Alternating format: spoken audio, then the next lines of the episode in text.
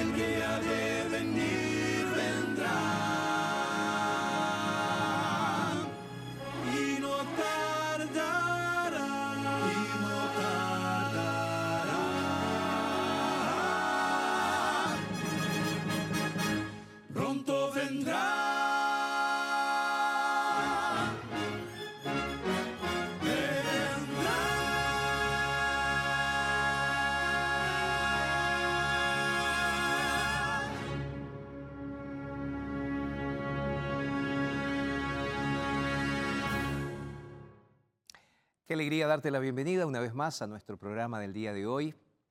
Y sabes, hoy vamos a pensar sobre, ¿será que fue casualidad o será que hay un Dios? La evolución dice que somos el fruto del azar y que hubo un- una gran explosión, un Big Bang, en algún principio, en algún lugar, en algún momento. Que con el tiempo, esa gran explosión fue capaz de crear todo lo que existe. Y la evolución dice que la ciencia y la religión no pueden ir juntas. La gran pregunta es, ¿podría ser esto una verdad absoluta? ¿Será que existe otra alternativa? ¿Será que existe una alternativa al origen de la vida? Y aquellos que creemos en Dios, ¿será que puede coexistir el pensamiento de una evolución, de una gran explosión y lo que dice la palabra de Dios sobre cómo Dios creó este mundo? Yo soy cristiano y soy adventista del séptimo día. Y desde esa perspectiva, en este día quiero sentarme a conversar contigo sobre lo que la palabra de Dios dice. Pero si tú eres ateo, si tú eres evolucionista, te invito para que vengas ahora y te sientes conmigo para reflexionar. Yo no quiero hacerte pensar que mi idea es mejor que la tuya. Lo que quiero en este momento es simplemente sentarme a conversar.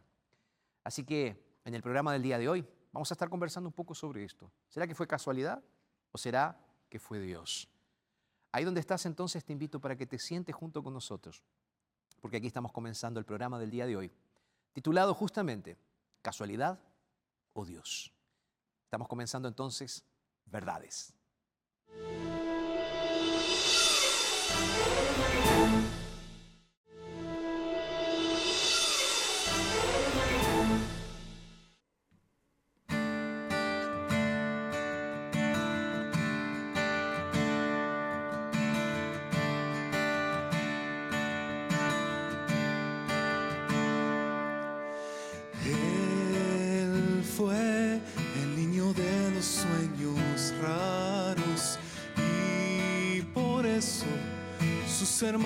Lo vendieron, lo llevaron como esclavo hacia Egipto. Pero Dios estaba al lado de José, le tendieron una trampa y a la cárcel lo mandaron y su vida parecía se volvía a oscurecer. Pero Dios estaba al mando que su vida paso a paso con un sueño lo llevó a Faraón. Siete años de riqueza, siete años de pobreza y José pasó a ser gobernador. Siete años de riqueza, siete años de pobreza y una vida consagrada a su Dios.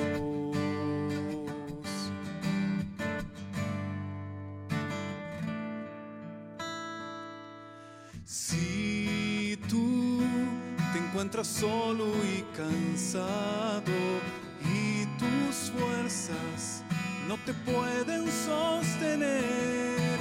Mira al cielo, Cristo te está llamando. Él te quiere con sus alas proteger. Con tan solo arrodillarte y tu vida entregarle, el Señor hará de ti un vencedor con tan solo arrodillarte y tu vida entregarle, Él transformará lo malo en bendición. Él transformará lo malo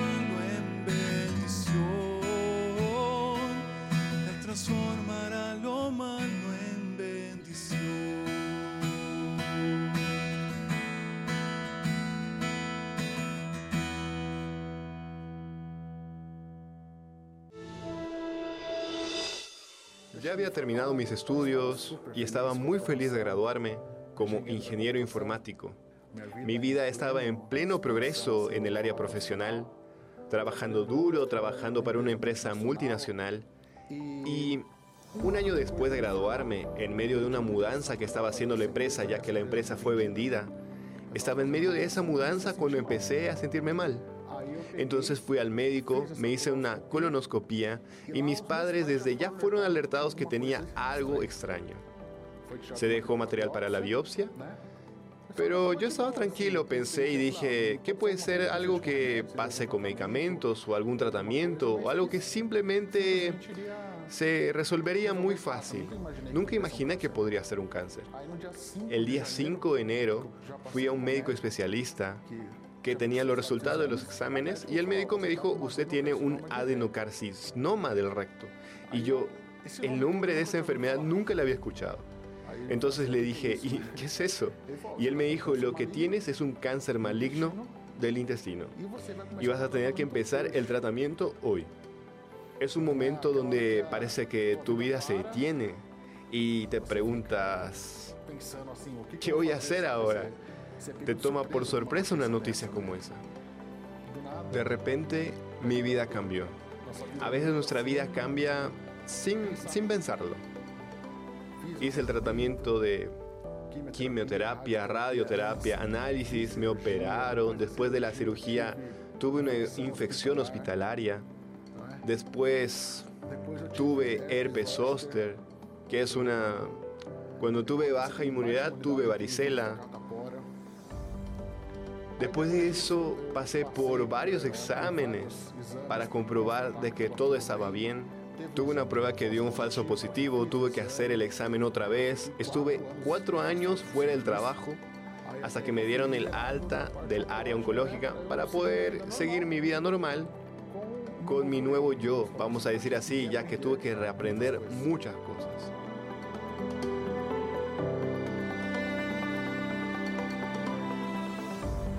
Después de eso, mi relación con Dios era mucho más fuerte. Ya hice algunas reflexiones conmigo mismo en los últimos años sobre cómo sería si no hubiera tenido este problema y cómo soy yo ahora.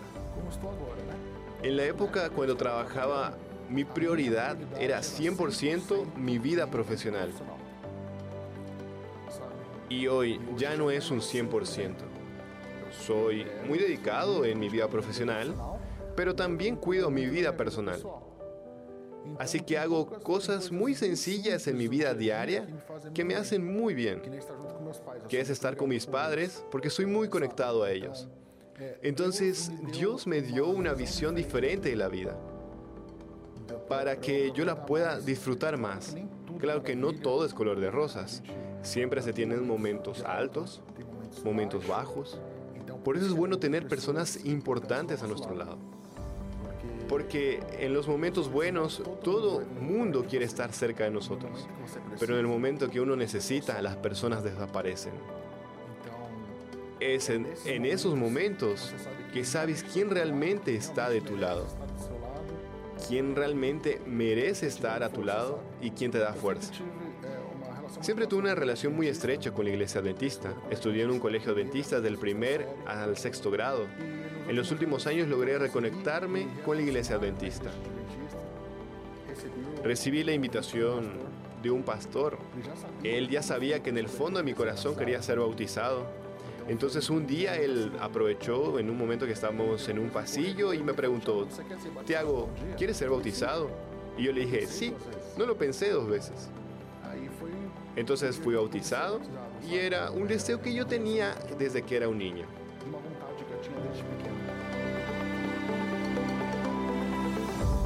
Tenemos un Dios que no cambia.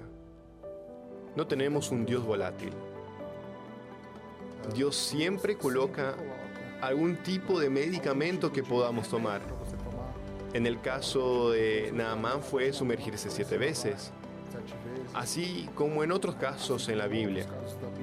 Y en mi caso, tuve que pasar por un tratamiento. Tenemos médicos, los médicos tienen que ser, Dios tiene que estar guiando su mano. Dios es quien tiene que estar guiando la mano de las enfermeras, ya que son quienes cuidan a los pacientes, son los enfermeros. Las personas que son parte de tu familia, ellos tienen que ser guiados por su mano. Eso es lo que veo en Dios.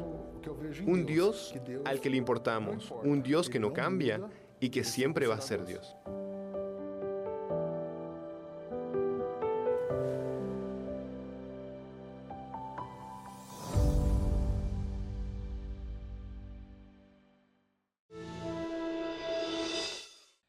Gracias al equipo de producción, Nacho, Fernanda y todos los que están detrás de estas lindas historias que nos traen con tanto cariño y que nos hacen tanto, pero tanto bien. La verdad, me hace bien poder ver cómo personas de distintos lugares nos cuentan su historia acerca de Dios.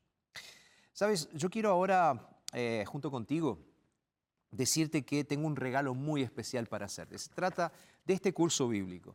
Este curso bíblico ya fue lanzado hace algún tiempo, pero lo tengo aquí en mis manos porque es completamente gratuito. Te lo voy a mostrar para que lo veas Tú ya lo ves ahí en la pantalla de la TV constantemente, es el curso Evidencias. Hoy voy a estar hablando sobre un asunto importantísimo que está en esta revista también y que realmente vale la pena que te sientes a pensar. ¿Será que la teoría de la evolución y la cosmovisión cristiana pueden tener la posibilidad de encontrarse en algún momento? ¿Será que nosotros los cristianos podemos abrazar la teoría de la evolución como como algo que realmente es para nosotros. Entonces, lo que yo quiero hacer ahora es desafiarte para que tú mismo estudies la Biblia. Pastor, ¿cómo hago? Solicita el curso bíblico, completamente gratuito. Lo tengo aquí en mis manos. Nosotros te lo mandamos gratis hasta tu casa. Ah, no desconfío de las cosas gratis. No desconfíes de este curso porque realmente es muy bueno. Te lo muestro una vez más. Nuestro WhatsApp es el más 55 12 98 114 60. Entonces, Tú me mandas un mensaje y nosotros te vamos a estar enviando la revista completamente gratuita. Ahora vamos a hacer una pausa y después de la pausa regresamos entonces para iniciar el estudio de la palabra de Dios del día de hoy. Pausa y ya regresamos.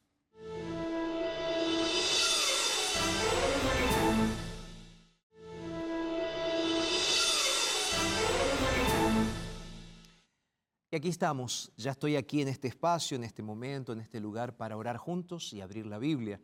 Recuerda que siempre oramos para pedir la bendición de Dios en el estudio de la palabra y en el estudio de los pensamientos que vamos a estar compartiendo el día de hoy. Así que ahí donde estás, te invito para que ores junto conmigo. Vamos a orar. Padre, gracias por este momento, gracias porque estamos juntos, gracias porque podemos abrir tu palabra, Señor. Y te pido ahora que nos hables Oramos en el nombre de Jesús. Amén, amén. Salmo 33, Salmo 33, verso 6. Si tienes la Biblia puedes entonces ahí buscarla. Salmo 33, verso 6. El texto bíblico dice lo siguiente. Repito, Salmo 33, 6. La Biblia dice así. Por la palabra de Jehová fueron hechos los cielos y los ejércitos de ellos, por el aliento de su boca. Lo voy a leer de nuevo. Por la palabra de Jehová fueron hechos los cielos y todo el ejército de ellos, por el aliento de su boca. ¿Sabes cuando era, cuando era niño? Déjame contarte un poco de mí. Ah, cuando era niño, con mi madre solíamos visitar a mi abuela que vivía en un pueblo cercano. Generalmente después del almuerzo, ella me hacía dormir. Sabes, a veces no me gustaba porque no me dejaban jugar, ¿no? Yo era pequeño, me acuerdo. Pero en un cierto sentido me gustaba ir al cuarto de mi abuela, porque en la habitación, justamente en la pared, enfrente de la cama, había un cuadro que para mí era diferente. Aquel cuadro tenía una luz por detrás y la pintura representaba a dos niños jugando en el borde de un acantilado cerca de un arroyo. Lo que me llamaba la atención es que había un ángel que los custodiaba, que los estaba cuidando. Ese ángel estaba con las dos alas grandes extendidas. Ahora, ahora eh, la luz del cuadro se encendía cuando yo me acostaba a dormir o cuando se cerraban las persianas y el cuarto quedaba todo, todo oscuro, el dormitorio quedaba con las luces apagadas. Y yo seguía mirando aquella, aquella pintura, ¿no? Hasta quedarme dormido en el silencio de la, de la tarde. Y te soy sincero, tenía como un, sentimiento de seguridad en mi corazón porque sentía que Dios realmente me estaba cuidando.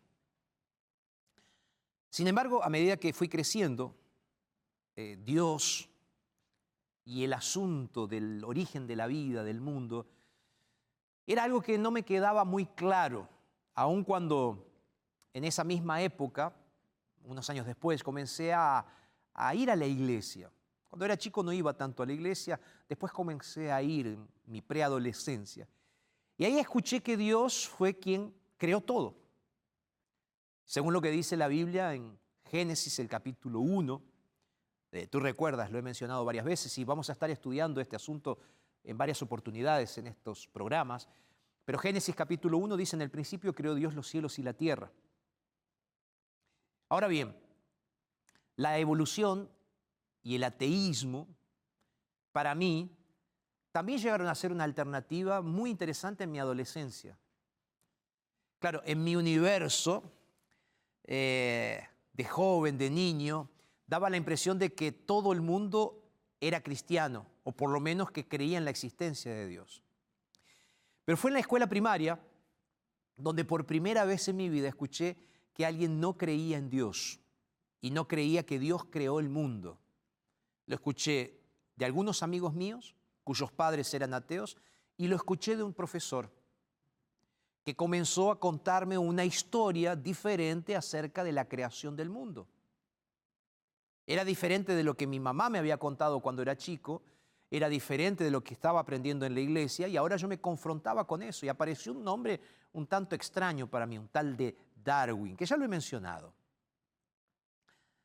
Ahí comencé a leer algunos libros muy interesantes. Sabes, aunque no me ganó con simpatía, Aquel profesor fue uno de los primeros en mostrarme que detrás de mi pequeño mundito, de mi pequeño universo, que yo creía que todos eran cristianos, hay un enorme grupo de personas que no creen en Dios como yo creo, como tú crees, que tú eres cristiano. Y entonces fue en ese momento que sucedió que como que el hechizo comenzó a querer romperse, ¿no? Eh, fue más o menos como lo que sienten los niños cuando alguien les dice, Papá Noel no existe. Perdón, a los padres que todavía le dicen eso a sus, hijos. Eh, los respeto, pero te debe haber pasado, ¿no? Bueno, por primera vez me hice la pregunta, ¿será que realmente Dios existe? Igual que muchos niños de mi época, comencé a ser bombardeado, ¿sabes? Gradualmente por los medios de comunicación, por los contenidos que iba asistiendo, que predicaban abiertamente un evolucionismo con una, como una verdad científica o como, con una base científica. Al mismo tiempo, había otros maestros, profesores que comenzaron a socavar de alguna manera mi fe en que había un creador, un Dios todopoderoso que todo lo había hecho. Lo más asombroso es que incluso en mi juventud seguí yendo a la iglesia, yendo a un colegio con internado de la iglesia, escuchando sermones y sintiendo dentro de mí la misma necesidad que siempre sentí. Por un lado era como que si lo que me enseñaban parecía ser verdad, dudaba, ¿ok? Pero por otro lado también veía que el pensamiento bíblico era real.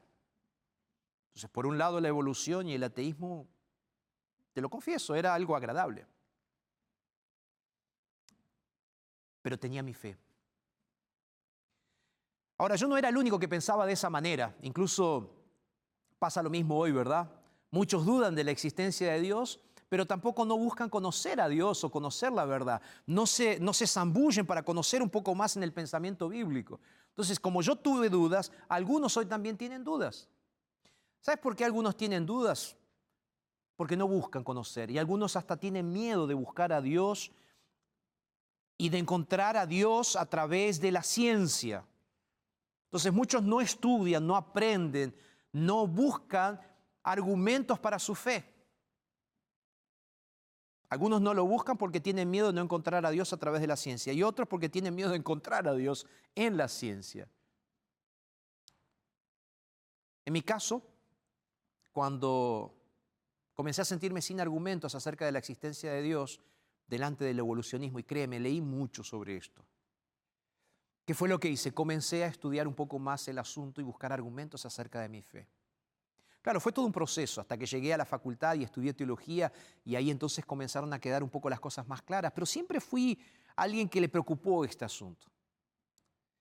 Entonces, para intentar explicar un poco la relación entre la fe que las personas tienen en el evolucionismo y aquellas personas que rechazan la existencia de Dios, entonces comenzamos a hacer algunas preguntas. Y la primera pregunta quiero colocarla aquí junto contigo. La pregunta es, ¿será que explica el evolucionismo el origen de la vida?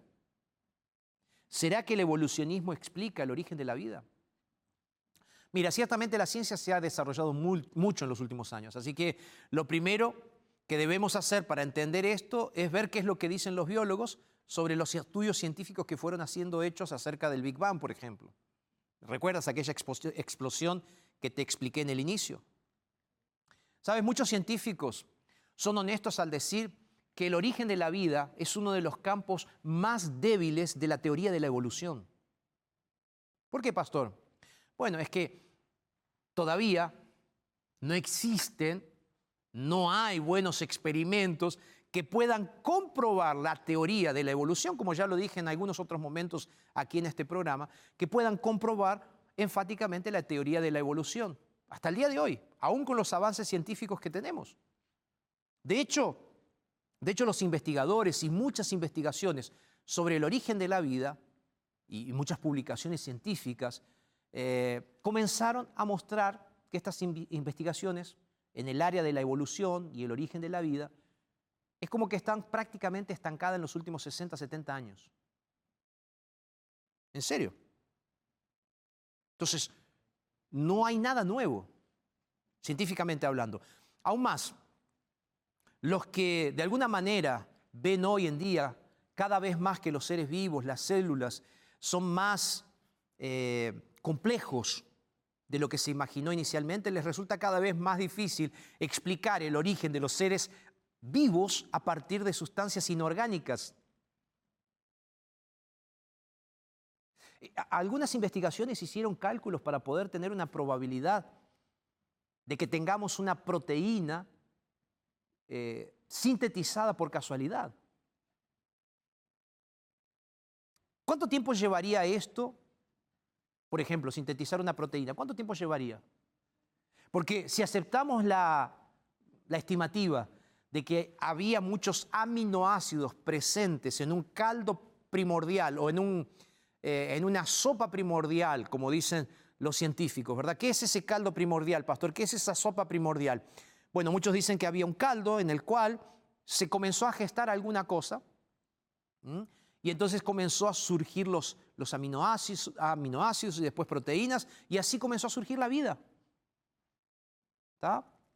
Entonces ellos dicen que había de 10 a 44 aminoácidos y simultáneamente se agrega el aminoácido por, segundo y a cada uno de esos 10 a 44 aminoácidos, sin detenerse por un momento, se necesitaría un periodo de 10 a 23 años para tener 95% de probabilidad de obtener una proteína. ¿Cuál proteína? La proteína se llama citopromo C que es una proteína que existe en casi todos los seres vivos, los seres humanos vivos. Entonces, vamos a sacar algunas cuentas porque hasta aquí te pude haber, quién sabe, eh, hecho desorganizar tu cabeza, ¿no? Lo digo de otra manera, necesitaríamos, te mareamos un poco, ¿no? Eh, necesitaríamos más o menos 10 con 23 ceros, ¿sí? 10 con 23 ceros es, un número enormísimo, para tener la posibilidad de obtener una proteína de forma casual. Lo digo de otra forma, más, más básica, más simple, es prácticamente imposible. Solo para darte una idea, esto es 10 billones de veces la edad que actualmente se acepta para el universo.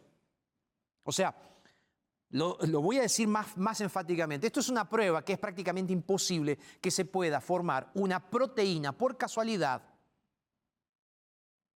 ¿Me va siguiendo? Es prácticamente imposible que se genere una proteína por casualidad. Ahora imagina que la bacteria, la bacteria más simple, necesita 471 genes y más de 471 proteínas para poder funcionar correctamente. ¿Quién? Una bacteria. Bueno, casi siempre escuché que todo provenía de una bacteria, no sé si tú lo escuchaste, por lo menos los teóricos evolucionistas dicen eso. Entonces surgen algunas preguntas.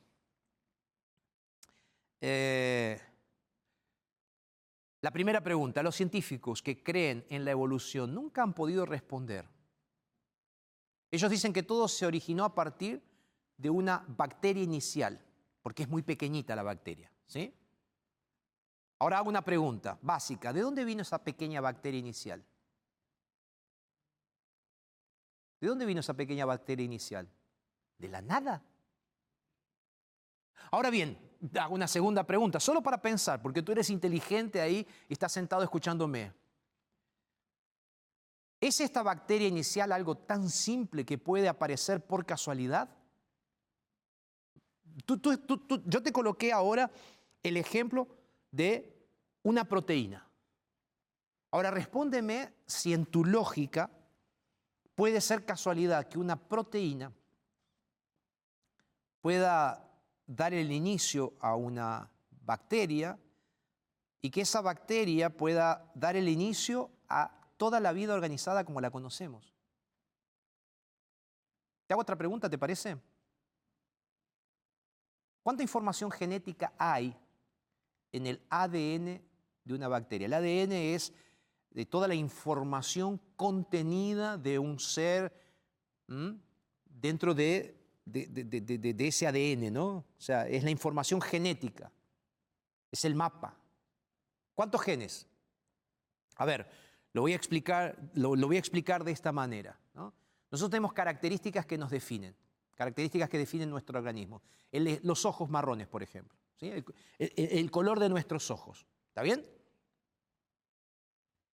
¿Qué sucede? Nuestros ojos son determinados por nuestra herencia, el color de nuestros ojos son determinados por nuestra herencia genética, la combinación de la herencia genética de nuestros padres.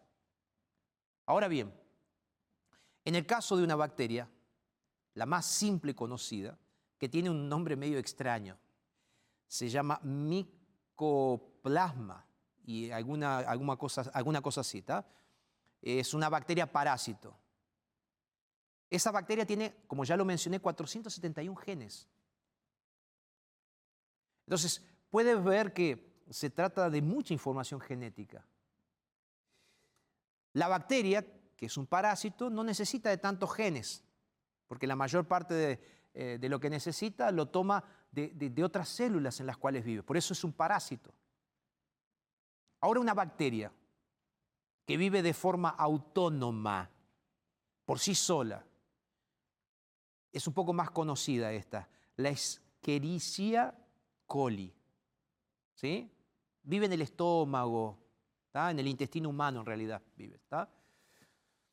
Ella se considera una, eh, eh, es autónoma, es una bacteria autónoma.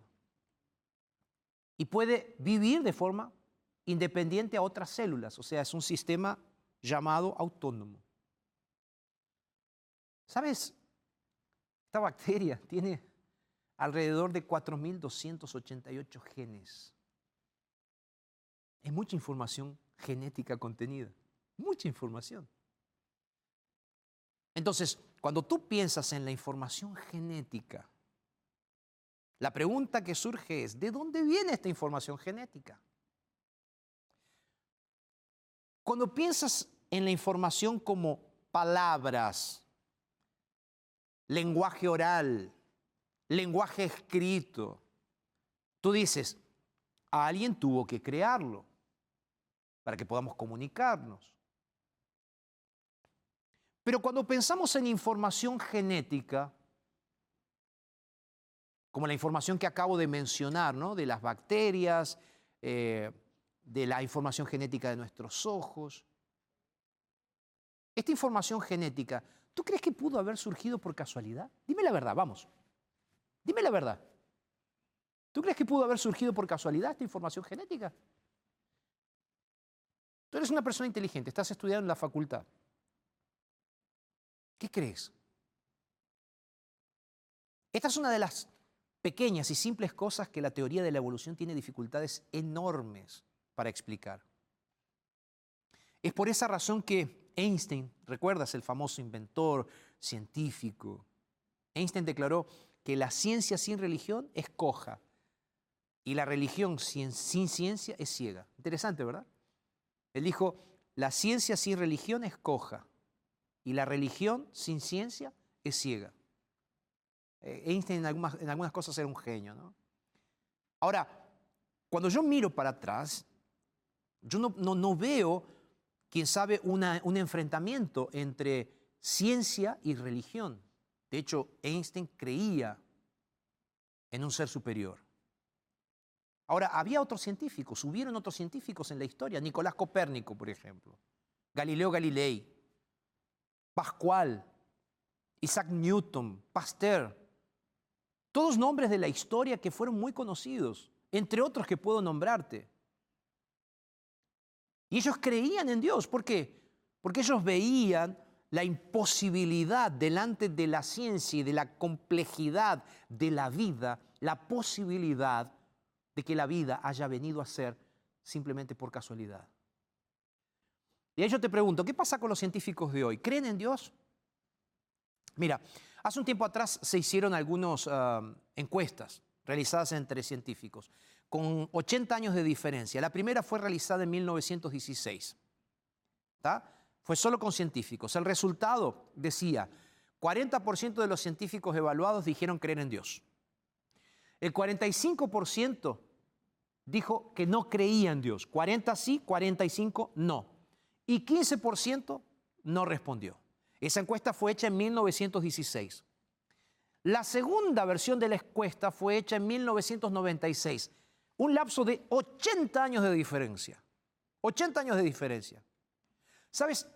Eh, tiene resultados sorprendentes esta encuesta. Porque 80 años después, la encuesta dice así.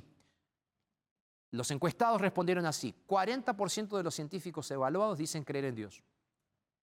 45% dicen no creer en Dios y 15% no respondió.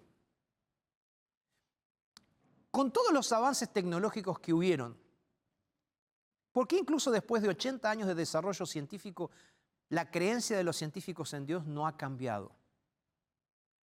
Puedes ver ahora las revistas científicas actuales de la misma forma. Yo creo que es lógico que sea porque hay evidencia científica de la existencia de un ser creador. La hay. Piensa junto conmigo. Si alguien te dijera que un automóvil podría surgir a partir de una explosión cósmica, se ven sincero, vamos, vamos, vamos. Tú, tú, eres sincero, vamos. Tú eres sincera, ahí donde estás. Si yo te dijera, no, este auto, un Rolls Royce, fue creado a partir de la explosión cósmica, fortuita. ¿Tú lo creerías? Ahora, tú creerías, vamos, un poco más allá, tú creerías que después de esa explosión, una Ferrari creada por casualidad podría no solo ser creada y ser linda como es, sino además de eso funcionar. Tú vas, la arrancas y funciona. Estoy hablando de autos. ¿Está bien? A ti que te gustan los autos. Dime, ¿podría haber surgido un auto a partir de una explosión casualística y además de eso funcionar? Y el cuerpo humano, que es mucho más complejo. Porque seguro que el cuerpo humano es una de las máquinas más complicadas que existen y mucho más complicado que un auto, que un coche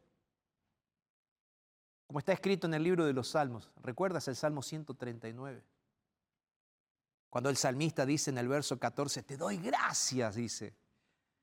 Te doy gracias porque de una forma maravillosa me formaste, de una manera maravillosa me formaste, dice el salmista. Es lindo ver y entender de que hay un Dios creador que nos formó. Porque es justamente a partir de la creación de Dios que tenemos evidencias científicas para afirmar que creemos en la existencia de Dios. ¿Qué te parece conocer una, una evidencia? ¿Te puedo dejar una evidencia? De paso, fue una evidencia que incomodaba bastante a los evolucionistas. ¿está? Vamos a hablar del ojo, un ojo humano. ¿Qué te parece? Ya mencioné el color de los ojos en el inicio cuando estaba hablando de genes, ¿te acuerdas? El color de los ojos. Ahora te hago una pregunta. Mira a tu alrededor. Mira a tu alrededor. ¿Qué ves? ¿Qué ves? Veo lo que está aquí, ¿verdad? ¿Tú qué estás viendo ahora? Estás viendo la pantalla. Cuando miras a tu alrededor, puedes ver fácilmente todos los objetos, cercanos y lejanos. Yo puedo ver la cámara que está delante de mí y puedo en este mismo instante ver el sofá que está más cerca de mí. Veo los colores, las formas, los tamaños. ¿Sabías que para que esa visión suceda debe haber muchas reacciones e interacciones complicadas de tu cuerpo? El ojo humano tiene un mecanismo completamente automático que funciona a la perfección y está hecho por una combinación de 40 partes diferentes.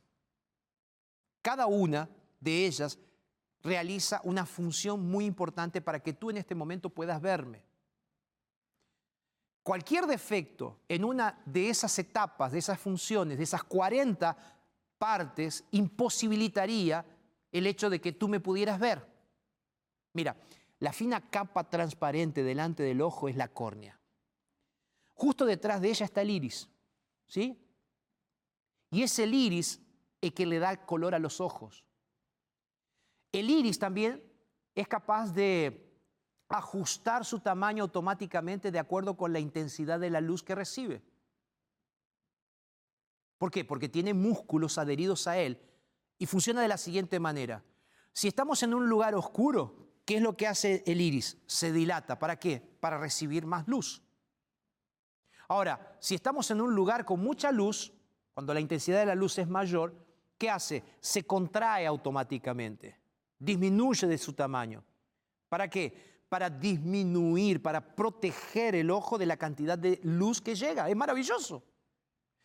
Ahora, observemos cómo funciona ese ajuste automático en el iris. Haz la prueba ahí con una linterna, por ejemplo. Puedes hacerlo tú mismo. En el momento en que la luz ingresa al ojo, se transmite un impulso nervioso al cerebro, informando la presencia de luz, de iluminación, de intensidad de luz. ¿Qué es lo que sucede? El cerebro inmediatamente le envía de vuelta señal y una orden al músculo para que se contraigan y queden reducidos. Vamos a poner un ejemplo. Digamos que estamos mirando un objeto, ¿ok? Una fuente de cristal llena de frutas, por ejemplo. Los rayos, los rayos de luz que llegan a esa fuente de, frutas, el ojo entonces ve todo eso. Esa información atraviesa la córnea, el iris, son enfocados por la retina, por el cristalismo, pasa por el proceso de las células de la retina que perciben la luz. Pero ¿qué sucede en la retina para que sus células perciban la luz? Mira, cuando las partículas de luz golpean las células de la retina, producen un efecto de cascada, como una fila de fichas de dominó, ¿sabes? Que va empujando una a la otra. La, la primera ficha de dominó en las células de la retina es la molécula, una molécula llamada 11, cis, alguna cosa. ¿sí? Y cuando llega el fotón de luz, esa molécula cambia de forma. Y esto obliga a que a otra proteína comience a trabajar para cambiar de forma a las dos que están estrechamente unidas. ¿Me va siguiendo? Es un tanto difícil, pero muy interesante porque es todo un proceso, ¿no? Y ahí van tomando formas y entonces se va uniendo otra proteína llamada transducina. La transducina ya está presente en la célula, pero antes no podían interactuar porque no había recibido la información. ¿Me va siguiendo? ¿Qué es lo que pasa, pastor? Bueno, resulta ser que hay una molécula llamada GDP que se une al grupo de trabajo. Ahora las dos proteínas están trabajando juntas. ¿Para qué? Junto con la molécula química GDP se unen. ¿Para hacer el simple trabajo de qué? De que nosotros podamos ver y procesar la información. Complicado, ¿no? Pero ese es solo el proceso de qué? Apenas de la visión. ¿Sabes ese compuesto llamado GDP o GDP? tiene la forma adecuada para unirse a otra proteína que tiene otro nombre difícil. Después de toda esta unión, esa forma de moléculas que produjo, proceso, comienza a activarse, tiene reacciones químicas dentro de la célula, es un mecanismo que va cambiando y contrayendo iones de sodio, células, va produciendo energía eléctrica, esa energía eléctrica estimula el nervio que está por detrás de la célula de la retina, y así la imagen que en un principio llegaba a tu ojo en forma de luz, se transforma ahora en una señal que contiene información visual sobre los objetos que estás observando. Una fuente con frutas. ¿Y ahora qué? ¿Qué sucede con esas señales eléctricas? Bueno, para que la visión funcione, las señales eléctricas deben transmitirse al cerebro. Solo las células nerviosas no están conectadas entre sí. Hay un pequeño espacio entre sus puntos de contacto. Entonces, ¿cómo esos estímulos llegan por su camino? A este punto tiene, tiene lugar otro conjunto de operaciones extremadamente complicadas que no tengo el tiempo para explicártelo ahora. Pero son reacciones químicas, son reacciones eléctricas. Resumiendo, ¿todo eso para qué? Para que simplemente puedas ver. Sabes, un día eh, Darwin le mandó una carta a uno de sus amigos. Voy aquí. Y le dijo lo siguiente, si hay algo difícil y hay algo que me asusta y hay algo que es complicado para mí, es entender la función del ojo. Él confesó desesperadamente esto, el 3 de abril de 1860. Solo pensar en el ojo me da escalofríos, dijo Darwin. ¿Tú crees de verdad que todas estas reacciones complejas que dediqué un tiempo para explicártelas, que pasan por el ojo, para que simplemente nosotros en fracciones de segundo podamos ver lo que está delante de nosotros, pudo haber sido creado por casualidad? No. Ahora, ¿qué decir del ser humano que no solamente pasamos por procesos fisiológicos, químicos, el pensamiento? ¿Puedes creer que esto puede ser por casualidad? ¿Que el hecho de que estemos hablando y que estemos conversando es casualidad? No estoy hablando de biología ahora, estoy hablando de emociones. Dime la verdad, vamos. Cuando tú lees el libro de Génesis y el libro de Génesis dice claramente que alguien creó las cosas, cuando tú ves lo que dice que por la palabra, Salmos 33, fueron creados los cielos y la tierra, cuando tú lees el Salmo 139 que dice, maravillosamente me formaste, dime la verdad, vamos, sé sincero. ¿No es más coherente la palabra de Dios y el pensamiento bíblico que cualquier teoría filosófica que no tiene fundamento ni científico, ni bíblico? Tú eres inteligente. ¿Sabes qué vamos a hacer ahora? Yo quiero dejarte pensando. Yo te presenté argumentos. Yo ahora quiero dejarte pensando. ¿Fue Dios o fue casualidad? Arautos va a cantar. Yo voy a estar orando por ti para que pienses. ¿Fue Dios o fue casualidad?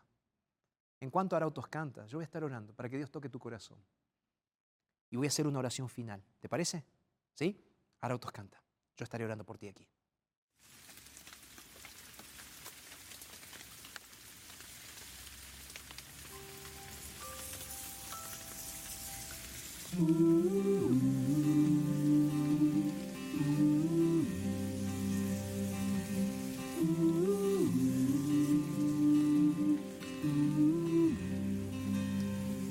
Hacia afuera yo veo en mi ventana tanta lluvia de noche y mañana, aunque frágil soy morada que siempre necesita por ser arreglada.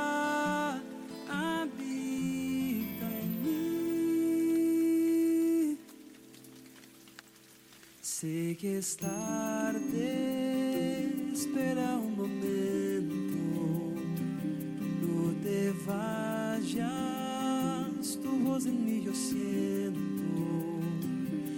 Hace tiempo estoy cerrado, tú tienes esa llave que quita el pecado.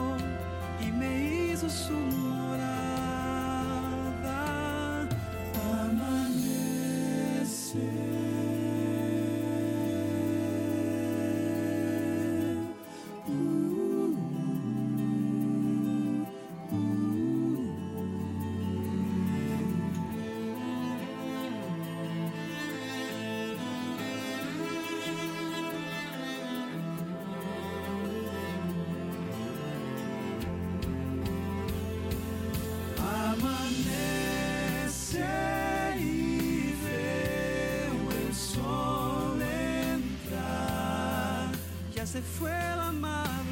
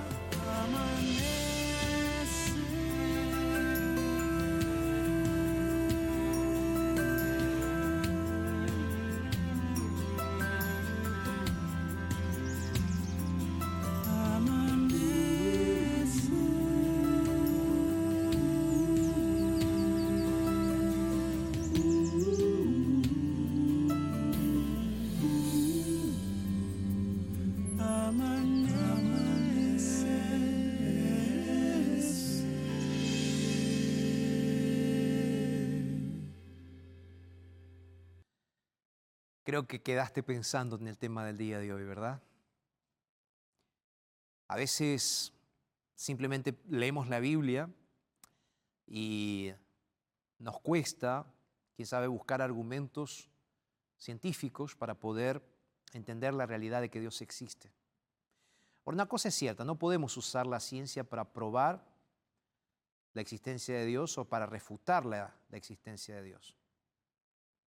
Lo que sí podemos hacer es buscar pruebas que demuestren que no estamos aquí por casualidad. Yo creo que nosotros necesitamos aprender a buscar evidencias de nuestra fe en la naturaleza, en los procesos y reacciones que vemos en nuestro cuerpo, en los organismos vivos. Todo esto me hace pensar de que no estoy loco al pensar que hay alguien superior a nosotros que construyó el universo. Hay un arquitecto. Pero no solo un arquitecto, hay alguien que está sustentando la vida. Alguien que dispuso todo para nuestro beneficio. Alguien que no está distante, alguien que ama a sus hijos. Yo creo que no somos el resultado de la casualidad. Somos la realización del sueño del Creador. Mis queridos, cuando nosotros vemos una pintura que nos llama la atención, vamos y buscamos la firma del autor, ¿no es cierto? Cuando yo miro una linda puesta del sol sobre un precioso mar, cuando respiro el aire de la montaña, cuando veo la sonrisa de un bebé, todo eso me hace pensar que hay un creador. ¿Qué tal si tú que estás dudando de la existencia de Dios, reflexionas en esto? Respeto tu ateísmo, respeto tu decisión de no creer, de no aceptar. Yo un día estuve de ese lado, pero un día fui rescatado y recibí la palabra de Dios que me hizo ver las cosas desde otra perspectiva. Recuerda, tú eres creación especial de Dios. Y ahí donde estás, Dios te ama. ¿Puedo orar por ti? Vamos a orar. Padre, si estamos conversando contigo es porque creemos en ti. Y si hay alguien en este momento que está conversando contigo pero no cree en ti, Señor, dale pruebas, evidencias, Señor, de tu existencia a esa persona. Toca corazones, Señor. Ponemos en tus manos y oramos en el nombre de Jesús. Amén. Que Dios te bendiga grandemente. Y recuerda que lo que conversamos hoy puedes profundizarlo un poco más a través de la Biblia y a través de nuestro curso bíblico gratuito Evidencias. Así que puedes solicitarlo a nuestro WhatsApp gratuitamente en el momento que lo desees. Y recuerda, lo dijo Dios en su palabra, entonces es verdad. Un abrazo y hasta la próxima.